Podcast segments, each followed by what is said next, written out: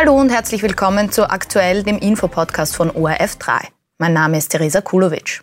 Jede Woche nehmen wir in unserer Rubrik Fakten mit Profil Aussagen von Politikerinnen und Politikern im politischen Umfeld genauer unter die Lupe.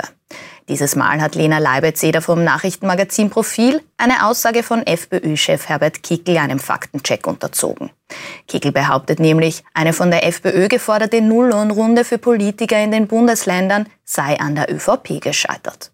Frau Leibezähne, Sie haben den Faktencheck gemacht. Was steckt dahinter? Herbert Kickl liegt hier größtenteils richtig. Er hat das in der 17 auch nicht zum ersten Mal gesagt, er sagt das in letzter Zeit immer wieder. Es ist so, die FPÖ in drei Bundesländern in der Landesregierung, in Niederösterreich, in Oberösterreich und in Salzburg.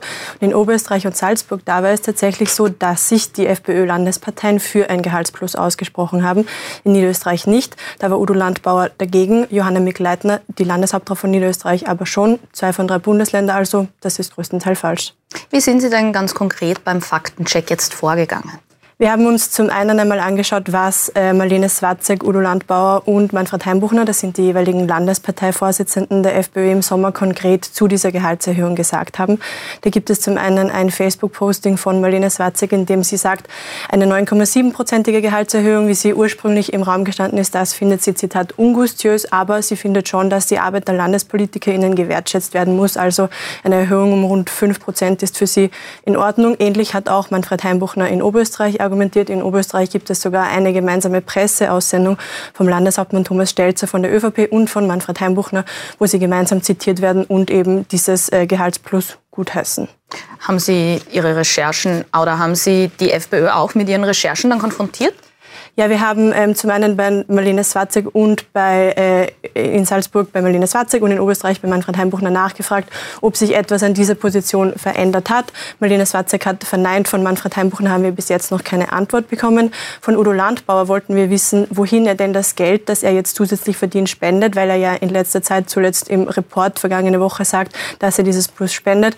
Allerdings haben wir auch von ihm bis Redaktionsschluss keine Antwort erhalten.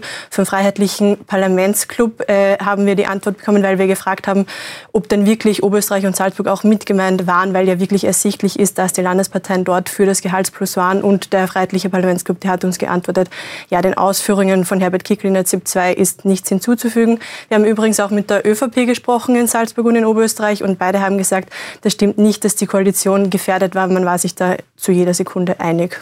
Die FPÖ, die hat ja jedenfalls öfter betont, dass eine Nulllohnrunde von der ÖVP in den Bundesländern verhindert wurde. Das haben Sie selbst jetzt auch schon gesagt in Ihrem Faktencheck. Aber was ist das politische Ziel der FPÖ dahinter? Dazu muss man ein bisschen ausholen. Diese Diskussion um die Erhöhung der Gehälter, die war im Sommer recht hitzig. Da ist nämlich im Raum gestanden, dass die Gehälter um 9,7 Prozent erhöht werden. Diese 9,7 Prozent, die orientieren sich an den Pensionserhöhungen. Das steht so im Bundesbezügegesetz. Und die Bundesregierung hat dann gesagt, dass diese Erhöhung eben auf Bundesebene ausgesetzt wird. Sie aber auf Landesebene eine Erhöhung um 4,8 Prozent will. Ähm, hier geht es nicht nur um das Geld, hier geht es auch um die politische Wirkung dieser Lohnerhöhung. Und da hat nicht nur die FPÖ gesagt, dass sie das ungustiös findet, so wie Marlene Swatzig das gesagt hat. Auch Andreas Babler, der SPÖ-Chef, hat gesagt, das ist unmoralisch, wenn in Zeiten der Teuerung die Gehälter der PolitikerInnen so stark steigen. Ähm, Jörg Haider hat übrigens auch schon gewusst, wie er diese, diesen Gehaltsverzicht politisch für sich nutzen kann und hat in Kärnten immer wieder Nulllohnrunden verordnet. Deswegen verdient auch der jetzige Landeshauptmann in Kärnten, Peter Kaiser von der SPÖ, erheblich weniger als manche seiner Amtskolleginnen. Da kann man auch darüber diskutieren, wie sinnvoll es ist, dass äh, ein Landeshauptmann erheblich weniger verdient als der andere. Da heißt es also von Seiten der FPÖ aus den Bundesländern auch, dass es ungustiös sei, eben die Gehälter so anzuheben. Gleichzeitig ist es so, dass in Salzburg und in Oberösterreich die FPÖ eben sehr wohl wollte, dass die Gehälter eben dementsprechend auch angepasst und angehoben werden.